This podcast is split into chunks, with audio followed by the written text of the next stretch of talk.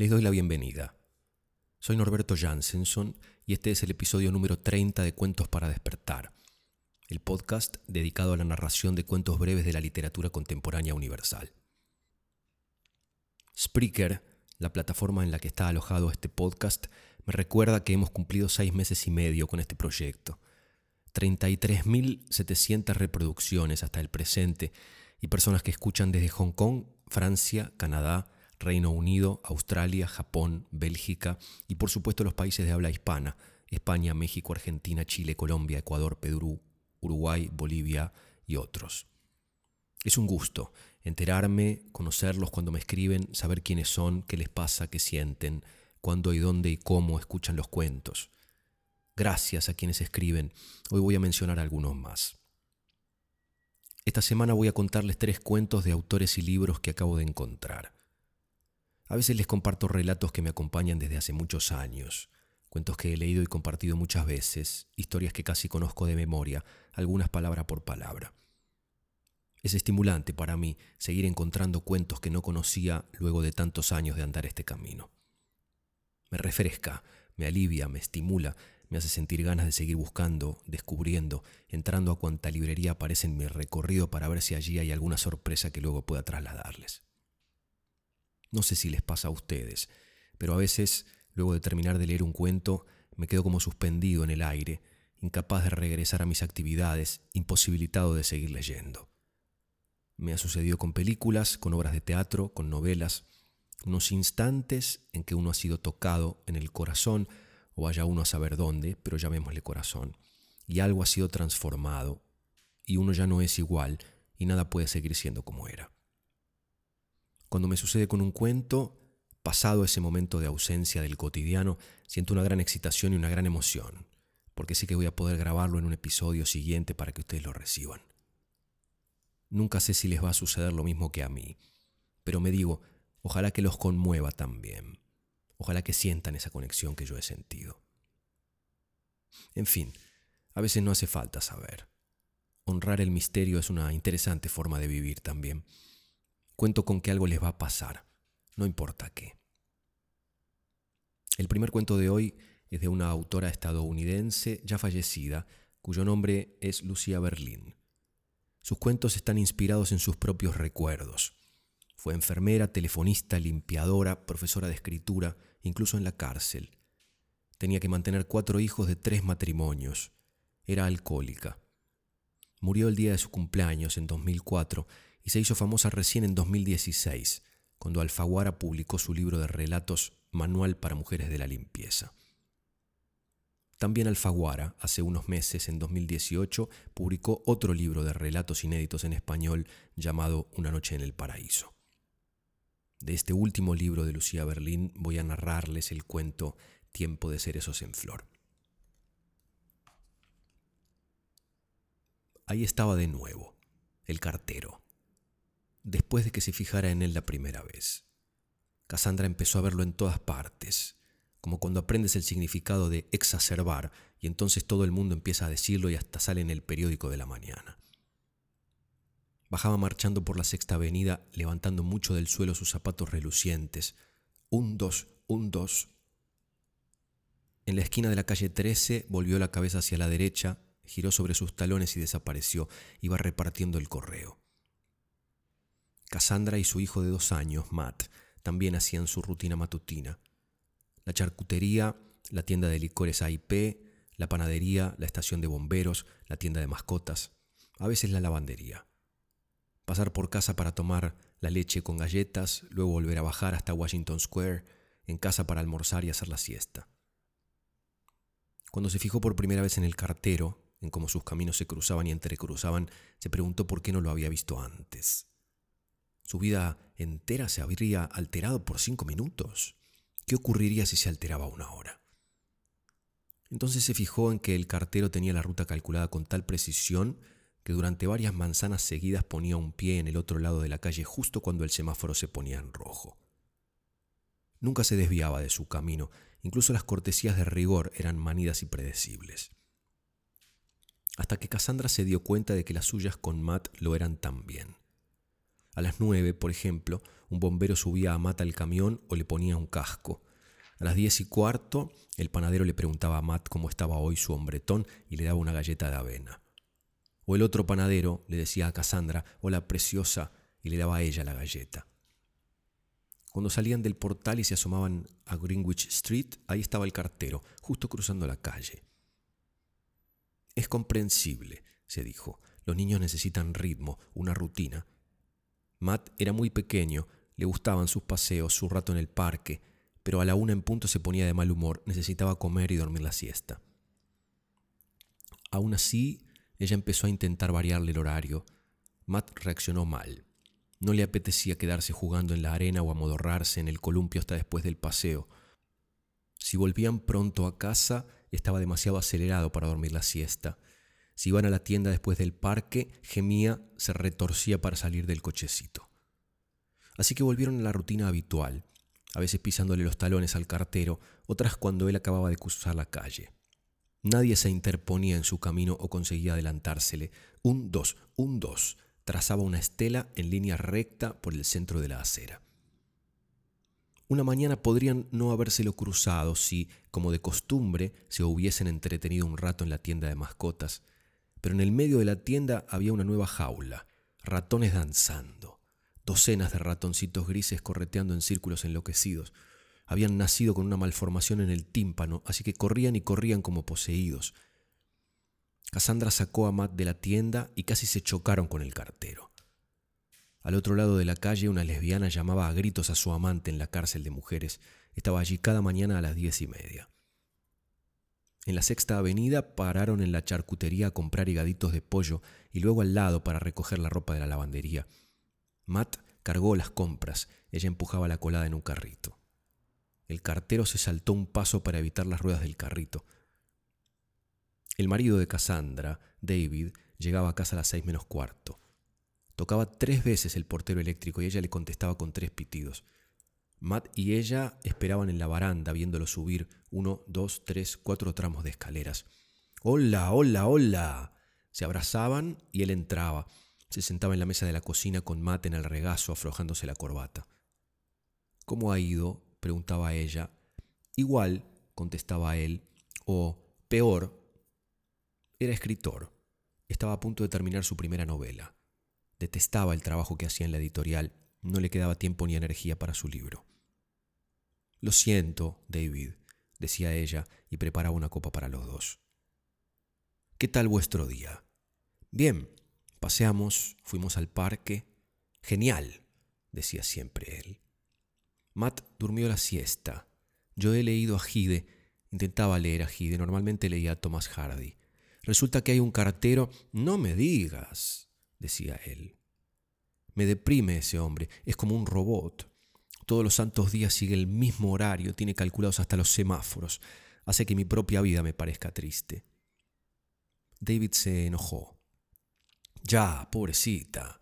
Mira, todos hacemos cosas que no queremos. ¿Crees que a mí me gusta estar en el departamento de libros de texto? No me refería a eso. Me encanta lo que hago solo que no quiero tener que hacerlo a las 10 y 22. ¿Entiendes? Supongo. Anda, moza, prepárame un baño. Siempre se lo decía, en broma. Y entonces ella iba a prepararle un baño y hacía la cena mientras él se bañaba. Comían cuando salía con el pelo negro reluciente. Después de cenar, David escribía o pensaba.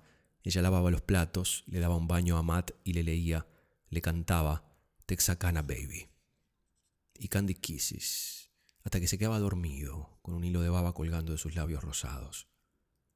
Luego Cassandra leía o cosía hasta que David decía, vamos a descansar, y se iban a la cama. Hacían el amor o no, y se dormían. A la mañana siguiente, Cassandra se quedó despierta en la cama, con dolor de cabeza. Esperó a que él le dijera buenos días, mi sol, y lo dijo. Cuando se marchó, esperó a que la besara y se despidiera con un no hagas nada que yo no haría. Y así fue. De camino a Washington Square, pensó que un niño se iba a caer del tobogán y se cortaría el labio. Más tarde, en el parque, Matt se cayó del columpio y se cortó el labio. Cassandra apretó el corte con un Kleenex. Se contuvo para no echarse a llorar también. ¿Qué pasa conmigo? ¿Qué más quiero? Dios, déjame ver las cosas buenas. Se obligó a mirar alrededor, a salir de sí misma, y de pronto vio que los cerezos estaban en flor. Habían ido brotando poco a poco, pero ese día estaban espléndidos. Entonces, como si fuera porque había visto los árboles, la fuente de agua se encendió. Mira, mamá, gritó Matt y se echó a correr. Todos los niños y sus madres fueron corriendo hasta la fuente centelleante. El cartero pasó de largo, como de costumbre. No pareció advertir que estaba encendida. El agua lo salpicó. Un dos, un dos. Cassandra llevó a Matt a casa para la siesta. A veces ella se dormía también, pero generalmente cosía o trajinaba en la cocina. Le encantaba ese momento perezoso del día cuando el gato bostezaba y los autobuses pasaban surcando la calle, cuando los teléfonos sonaban sin parar la máquina de coser zumbaba como las moscas en verano. Pero esa tarde el sol se reflejaba en el cromo de la cocina, la aguja de la máquina se rompió. De la calle llegaban frenazos, chirridos, los cubiertos tintineaban en el escurridor, un cuchillo rechinó contra el esmalte. Cassandra trozaba perejil. Un dos, un dos. Matt se despertó. Le lavó la cara con cuidado de no rozarle el labio Tomaron batidos, esperaron con bigotes de chocolate a que David volviera a casa, a que llamara tres veces el portero eléctrico. Cassandra deseó poder contarle que se sentía fatal, pero era David quien lo pasaba mal trabajando en ese sitio, sin tiempo para su libro. Así que cuando le preguntó qué tal había ido el día, le dijo, ha sido un día maravilloso. Los cerezos estaban en flor y han encendido la fuente. Es primavera. Genial. David sonrió. El cartero se ha mojado al pasar, añadió ella. No me digas, dijo él. Hoy no iremos a la tienda, le dijo Cassandra a Matt. Hicieron galletas de mantequilla de cacahuate y Matt las pinchó una a una con el tenedor. Muy bien. Ella preparó emparedados y leche, puso unas mantas y una almohada en el carrito de la colada. Fueron por un camino completamente distinto, bajando la quinta avenida hasta Washington Square. Era bonito encontrarse de frente con el arco enmarcado en los árboles y la fuente. Jugaron juntos a la pelota. Matt jugó en el tobogán y en el arenero. A la una Cassandra tendió la manta para hacer un picnic. Comieron emparedados, ofrecieron galletas a la gente que pasaba. Después de almorzar, al principio Matt no quería dormir, ni siquiera con su manta y su almohada, pero ella le cantó She's my Texarkana baby, and I love her like a doll, Her ma she come from Texas and her pa from Arkansas. Una y otra vez le cantó, hasta que al final él se quedó dormido y ella también. Durmieron mucho rato. Cassandra se asustó al despertarse porque abrió los ojos y vio las flores rosadas con el cielo azul de fondo. Cantaron de regreso a casa parando en la lavandería a recoger la colada. Al salir empujando el carro cargado, Cassandra se sorprendió al ver al cartero. No lo habían visto en todo el día con desgano siguió andando detrás de él hacia el paso de cebra de la calle, y entonces soltó el carrito, dejó que rodara hasta chocar contra los tobillos del cartero. Le enganchó el pie de tal forma que un zapato se le salió. El cartero giró la cabeza y la miró con odio. Se agachó a desatarse el zapato y a ponérselo de nuevo. Ella recuperó el carrito y el cartero empezó a cruzar la calle, pero era demasiado tarde.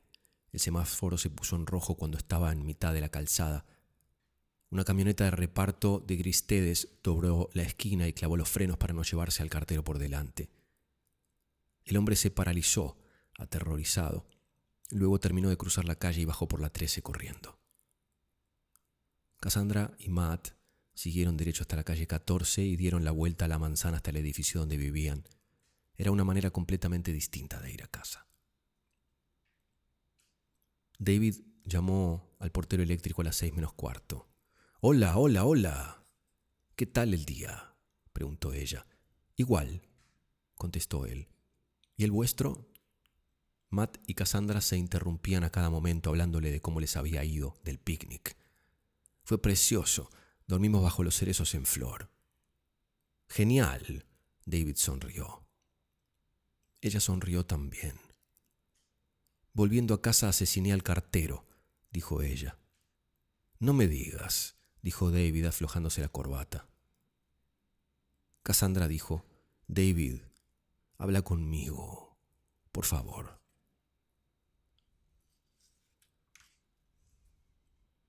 De Lucía Berlín, de su libro de cuentos Una noche en el paraíso, el cuento Tiempo de cerezos en flor.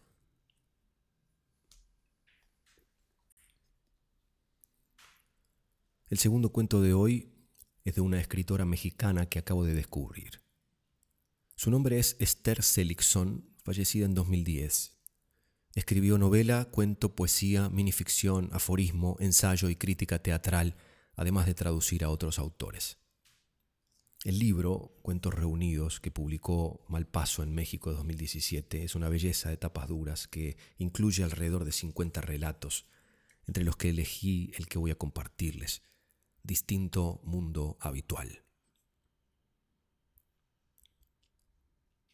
Ni siquiera sé si se llamaba Doña Eulalia, aunque tampoco me he inventado el nombre.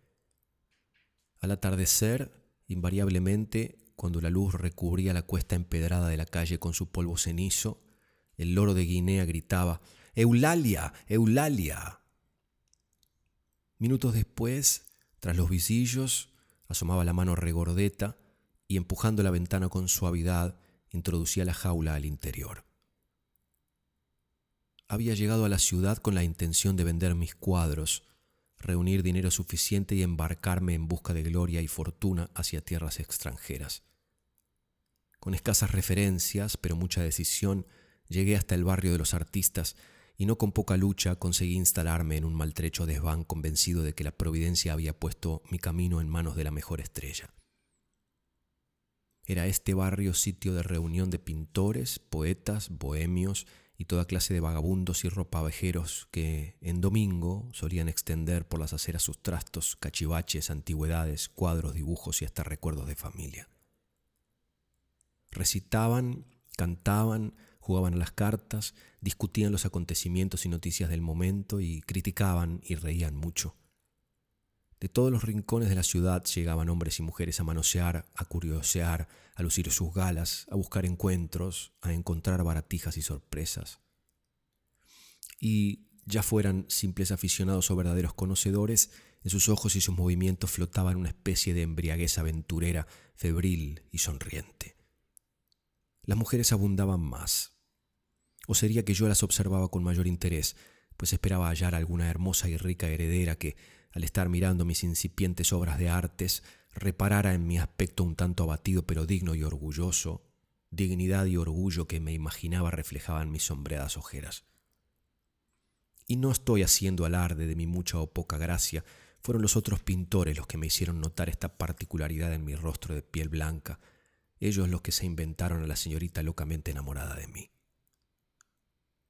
En aquellos principios antes de que ese loro gris y doña Eulalia fascinaran mi quehacer y mis desvelos cotidianos, soñaba yo con hacer el retrato de esa enamorada clandestina que vendría a visitarme, y trazaba en el lienzo los menores detalles de su cuerpo y vestido, el brillo del satén, los botines encarnados, los guantes blancos, los dedos largos, las transparencias marfiles del velo sobre los cabellos negros, las sombras y texturas de la falda y encajes, la cintura estrecha. Como siempre me faltaron los rasgos de la cara, me di a la tarea de recortar la figura contra la ventana, de manera que, así como cambiaban sus ropas y los colores, el rostro permanecía siempre oculto, o por el velo o por el chorro de luz que entraba del exterior. Pocas personas subían hasta mi estudio. Los pintores que llegaron a conocerlo se iban desilusionados por la falta de alcohol y de alguna locura personal mía. Me encontraban simpático pero soso, buen chico, y palmeándome la espalda, no está mal, no está mal, echaban una rápida ojeada a los cuadros para despedirse de inmediato con el pretexto de no queremos interrumpir tu trabajo, ya volveremos otro día, adiós Fermín. Lo que vendía eran generalmente paisajes de mi pueblo con sus casonas blancas o de las calles del mismo barrio, pero bajo diversos efectos de luz que lograba dar con el toque de color y gracias a la consistencia de los polvos tierras que le mezclaba al óleo y cuyo volumen y texturas eran lo que sin duda interesaba a los compradores dominicales. Esas ventas me permitían ir viviendo con desahogo, sin despilfarros, pero sin estrecheces. ¿Cuándo empezaron el loro y doña Eulalia a filtrar su pequeño mundo habitual en el mío propio. Quizá en el momento de descubrir que el tal loro no era ese animal común verde y desagradable, sino un extraño pájaro gris de plumas muy sesgadas y ligeramente blancas, de una cola corta que vista de frente era por debajo una mancha roja bordeada del mismo gris blanquecino de las plumas del pecho. Quizás al advertir una mañana no funcionó el viejo ascensor y al ver la puerta de su casa abierta me detuve a husmear en el rellano de la escalera. Al advertir, decía, el extraño olor que brotaba desde detrás de los gruesos cortinados que daban acceso a la estancia oscura. Un olor amargo, seco, de polvo y encierro, dulzón hasta la náusea, con un dejo a anís, a hojas marchitas y a naftalina. Quizá, por último, al tratar de darle un rostro y un cuerpo a esa figura borrosa y a esas manos que se movían tras los visillos. Durante algún tiempo resistí la tentación de comprar unos binoculares. Es demasiada impertinencia, me dije, recordando el respeto que siempre supe guardar en asuntos ajenos. Pero no sé, de pronto, una tarde, frente al lienzo embadurnado y caótico, decidí, contra mi costumbre, pues de ordinario pintaba hasta muy entrada la noche, limpiar los pinceles y salir a buscar un tubo de color que no me hacía ninguna falta, aunque arguí que bien podría necesitarlo para el día siguiente, que era domingo y todo estaría cerrado. Y así fue como me encontré en pleno centro aquella tarde, vagando sin rumbo y a merced del gentío que me empujaba de un lado a otro por las estrechas y alegres callejuelas sembradas de escaparates, a cual más llamativo. Era día de pagos y de compras, inconfundible día de agitaciones mercantiles, bullicioso, estridente, largo, mitad verbena, mitad combate aturullado. No sé en qué momento me hice con los prismáticos. Tuve remordimientos e intenté abandonarlos en la mesa del café al que tampoco sé cómo entré. El mesero me atrapó en la puerta, servicial. Olvida usted su paquete, caballero. Ah, sí, sí, gracias, muchas gracias. Realmente exageré y para colmo en mi desconcierto ni siquiera le di una propina. No podré volver ahí, es claro. Regresé a casa apretando aquello con terror y vergüenza. Fue el primer domingo que no bajé a exponer mis telas al lado de los otros pintores y de los anticuarios. Sospecho que doña Eulalia me tendió una trampa, pues a partir de entonces los visillos de las cortinas se recorrían inopinadamente a cualquier hora del día e incluso de la noche, dejando la intimidad de las habitaciones a mi entera curiosidad. Una pieza la ocupaba la cocina, la otra era un pequeño salón.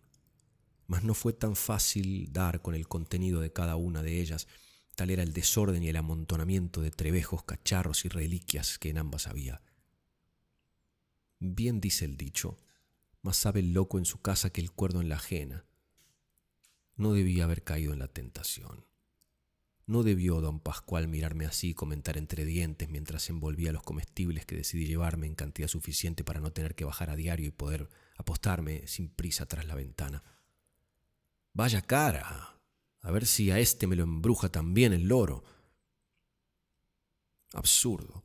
Ahora resultaba que doña Eulaya era una especie de Copelius o de Circe o de sabe Dios cuál de todas las brujas y demonios que encantan y seducen mortales. Me negué a aceptar tales insinuaciones, por supuesto, y no solo como una defensa contra la posible idea de una posesión, sino simplemente porque la vida cotidiana de los moradores del cuarto piso no tenía nada de particular. De modo que empecé a justificar mi espionaje diciéndome que acechaba para probar que eran puras habladurías. Dejé de pintar, de vender, de comer. Con un ojo dormía y con el otro velaba. Enflaquecí y empezaron las alucinaciones. En la habitación que hacía las veces de cocina, comedor y lavadero se encontraban incomprensibles restos de madera, vigas, duelas, pedazos de yeso, vestigios de muebles, trapos, baldes, una escalera, cajones, un paraguas y algunas grandes ollas de cobre enmohecido formando un enorme montón de escombros que ocupaban casi la totalidad del espacio, de manera que solo se podía circular entre una mesa de vencijada donde doña Eulalia pasaba las mañanas enteras, montando verduras, el fregadero lleno de más trastos y la estufa. Sobre esa mesa descubrí una caja de tamaño regular con una muñeca dentro. Doña Eulalia conversaba con ella sin sacarla de su envoltorio. En la otra pieza, la del balcón con el loro, Retratos y estampas amarillentos cubrían las paredes alrededor del librero y de unos estantes que nunca vi abrirse y sobre los que se encontraban más cajas de muñecas. Un tresillo pardo, una alfombra que quizá fue azul, una mesa camilla con más retratos, figuritas de porcelana y jarrones, chicos y grandes y de cualquier tamaño con viejas flores de papel. Al centro del techo, el candil de prismas rosados. Llegó el verano y la ciudad empezó a vaciarse como por encanto. Un espeso silencio se extendía por encima de los techos calcinados. Las calles eran fuego líquido. Las hojas de los árboles, peces sin aire. Las ventanas abiertas de par en par, cuencas vacías. Y párpados muertos, las que se cerraron. Los pocos transeúntes de mediodía no llegaban siquiera a hacer sombra en el pavimento y las fuentes borboteaban inflamadas. Mi desván era un horno, pero más tenaz era la obsesión en que me encontraba sumido. Algo había cambiado en el mundo habitual de doña Eulalia. El loro no apareció más en su balcón y perdí de vista su mano regordeta. Entretanto, el calor alcanzó su máximo apogeo.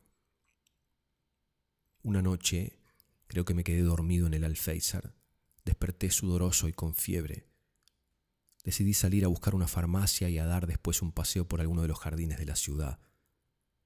El ascensor no funcionó. La puerta de la casa, como aquella mañana, estaba abierta gritándome su tufo a la cara.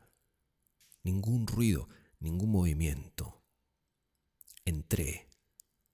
Un pasillo largo en penumbra sembrado de montoncitos de polvo, percheros en las paredes, paraguas, un pasillo más y otro más detrás de cada una de las puertas de vidrios opacos y sucios que fui abriendo. Quise regresar. Empujé los gruesos cortinajes del recibidor y rodé, no sé cómo, escaleras abajo. Pero hombre, qué sorpresa. ¿Dónde te escondes? Creí que ya te habías marchado. Vaya casualidad. ¿Tienes algo que hacer? Vamos a tomar un refresco. Oscar me llevaba del brazo el más charlatán de los pintores, tan elegante, tan fatuo. Venía solo de a paso a buscar sus cosas, pues se iba al extranjero. ¡Qué suerte! Nada de eso, dijo. Me caso. Sí, riquísima y bella. Viajaremos en barco, imagínate un transatlántico, ya te escribiré. Caramba, tú siempre estás reservado. Me enteraba sin oírlo. Mi cabeza zumbaba y mi cuerpo era arrasado por calofríos. Cuanto menos me di cuenta, ya estaba otra vez en la guardilla. Busqué los prismáticos por todas partes, pero sin encontrarlos. Mi cuarto parecía misteriosamente vacío. En el cielo la luna brillaba con gran intensidad y en casa de doña Eulalia, contra lo acostumbrado, también la luz era muy intensa, de un blanco verdoso, y los visillos eran transparentes y ligeros y volaban hacia afuera al impulso de un viento fresco que de pronto había empezado a soplar ella me ofreció una copa de anís. Siéntese, lo esperaba. Tomó un antiguo álbum con cubiertas de plata realzada, ennegrecida. Se sentó junto a mí, hizo saltar el broche que unía las tapas y empezó a hojearlo, relatándome todas y cada una de las anécdotas referentes a todas y cada una de las fotografías amarillentas. Lo extraño no era sentir que yo ya conocía esa nuca, esa voz, sus manos, esas historias, esos rostros y esos trajes, su olor, sobre todo su olor. Lo verdaderamente extraño fue el grito del loro una tarde. Fermín, Fermín. Mientras yo continuaba escuchando a doña Eulalia con la vista fija en la borrosa figura que nos observaba a través de unos prismáticos desde el desván. Empujé la ventana con suavidad e introduje la jaula al interior. De Esther Seligson, de su libro de cuentos reunidos, el cuento Distinto Mundo Habitual.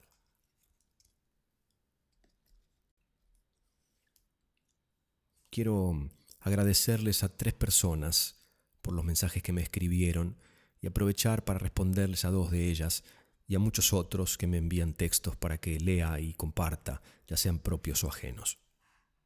Gracias, Jorge Vargas Chavarría de Barcelona, me ofrece proponerme textos para contarles. Gracias, Lucas Ferrero. Es de Cañada de Gómez, provincia de Santa Fe, Argentina, vive en Rosario.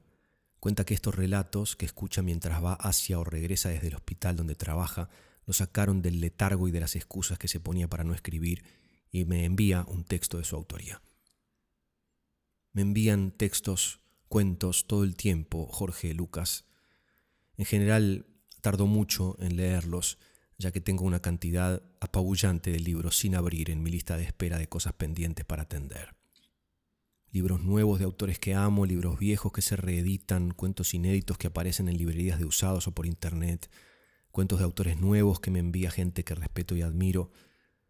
Sumado a ello, estoy en mi propio proceso de escribir cosas que quisiera compartir algún día.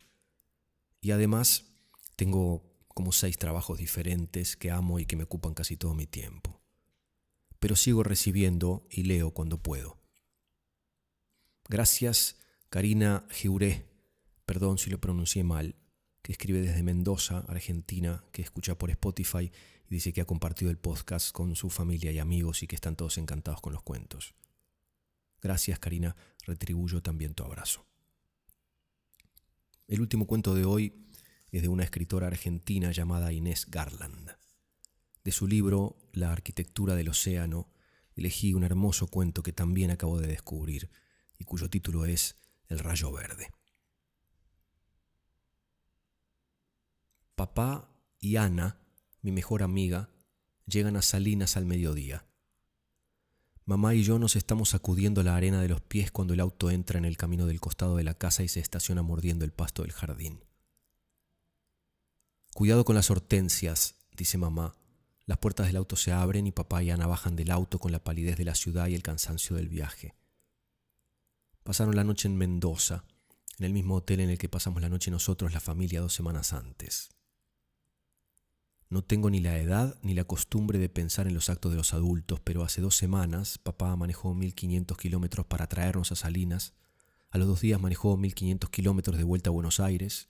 Trabajó 10 días, buscó a mi amiga y ese mediodía acaba de manejar 1500 kilómetros de vuelta para empezar sus vacaciones.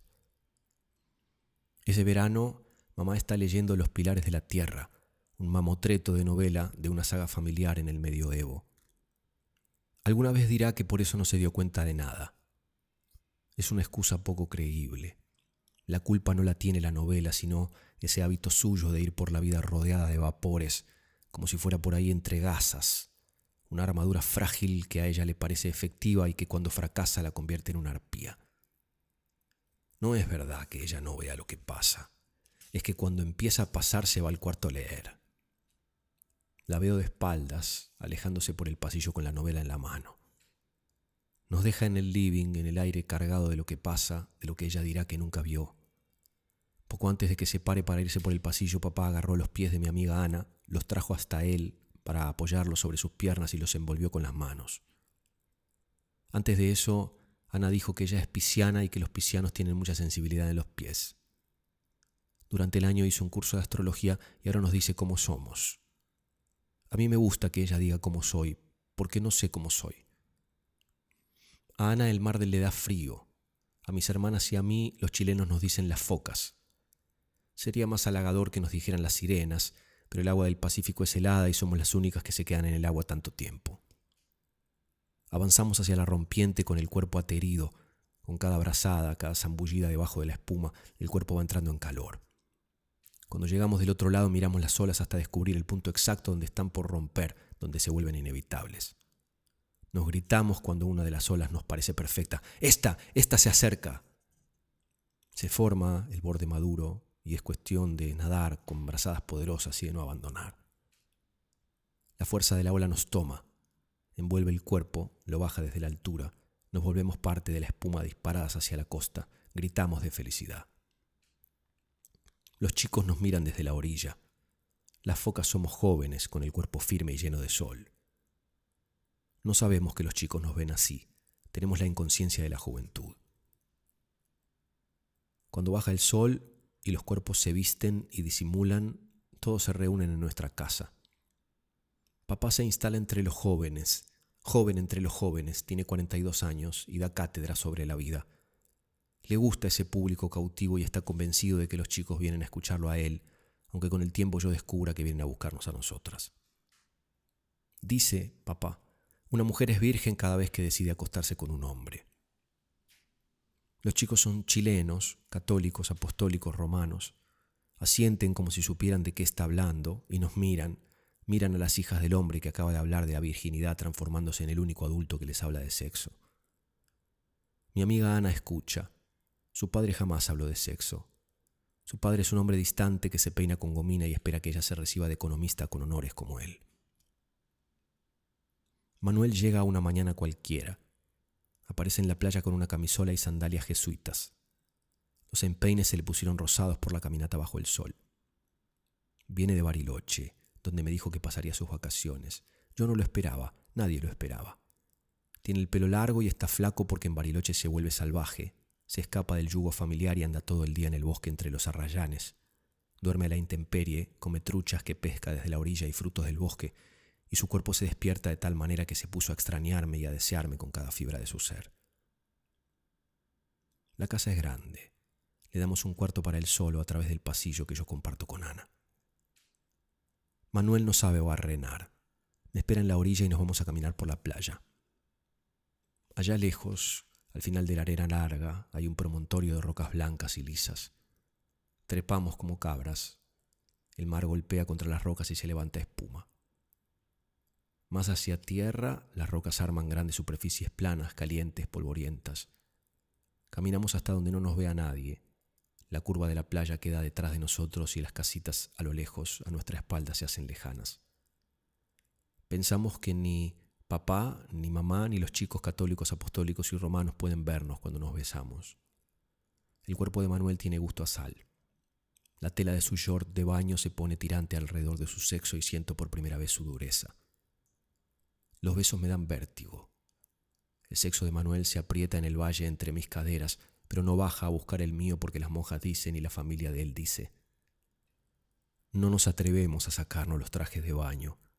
Se acuesta sobre mí y nos olvidamos de la roca debajo. Mi cuerpo va hacia el suyo en caída libre. Quiero salir de mí, mezclarme con él. Mis caderas se van hacia adelante, se mueven ajenas a cualquier voluntad hasta acabar. No entendemos lo que nos pasa. Nos miramos con un asombro absoluto. Toda la vida nos obligaron a rezar y a pedir perdón por nuestros pecados, y para los dos hay un pecado que es casi el peor de todos. Queremos cometerlo, lo estamos cometiendo ya, pero las instrucciones no fueron específicas. Las instrucciones hablaron de estar desnudos, de sangre entre mis piernas, de una vida que se iba a gestar en mi útero, las instrucciones no hablaron de la locura que nos tira uno contra el otro y aunque papá diga que las mujeres son vírgenes cada vez que deciden acostarse con un hombre nuevo, yo no puedo hacerles oídos sordos a las monjas del colegio. Y además, papá lo dijo mientras miraba a Ana y le acomodaba un mechón de pelo detrás de la oreja a la vista de todos. Menos de mamá, que leía los pilares de la tierra envuelta en sus gasas. Hay un telescopio en lo de ferro, dice papá.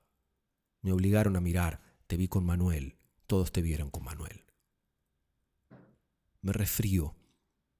Pasan los días y voy perdiendo cada vez más el olfato. No puedo sentirle el gusto a la comida.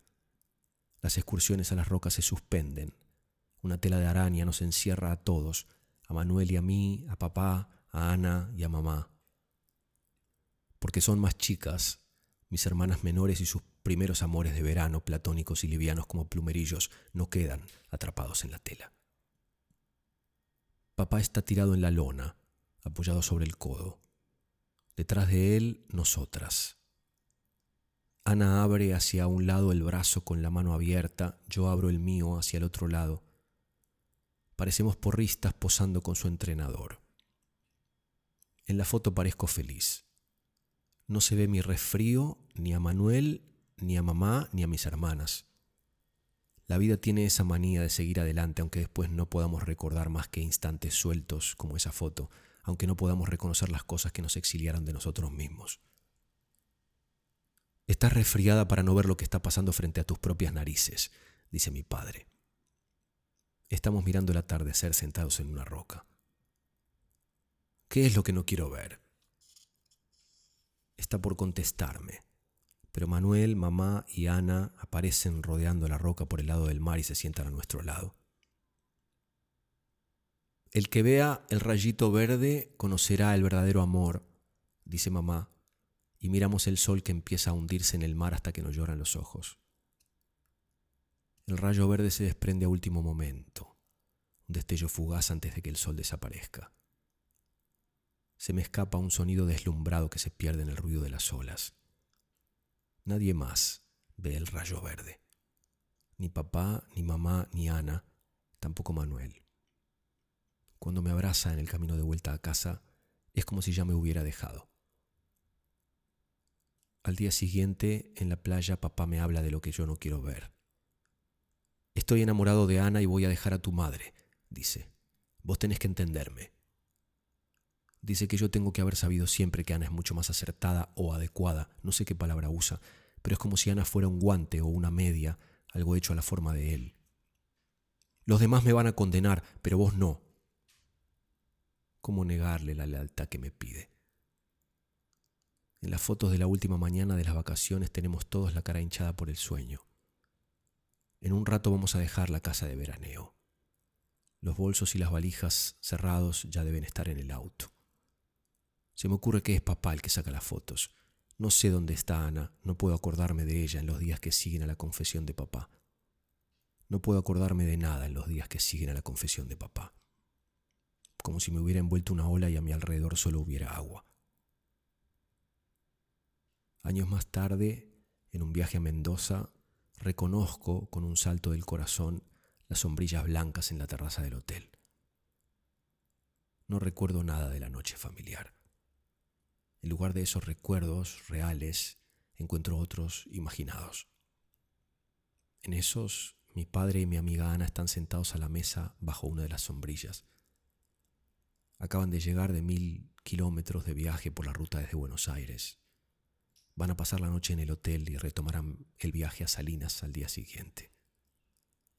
Llegarán a destino al mediodía, 500 kilómetros más tarde, mi madre y yo estaremos sacudiéndonos la arena de los pies cuando el auto entre en el camino de costado de la casa y mi padre lo estacione contra las hortensias.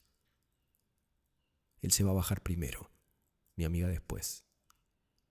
Y cuando yo los vea, no voy a pensar nada que pueda recordar con precisión. Nunca más voy a poder pensar en esa escena como si fuera la primera vez que la veo, ni siquiera cuando una y otra vez en mi vida quiera escribirla. Las sombrillas, sin embargo, me resultarán fáciles, grabadas en la memoria con la contundencia de la materia, blancas bajo el sol del atardecer, en la terraza del hotel con las ventanas y los balcones franceses y las palmeras.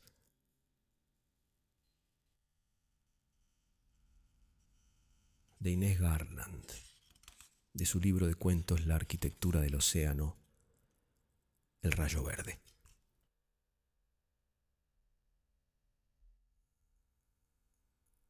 Así llegamos al final de este encuentro. Muchas gracias siempre a cada uno y a cada una de ustedes. Nos encontramos en el próximo episodio.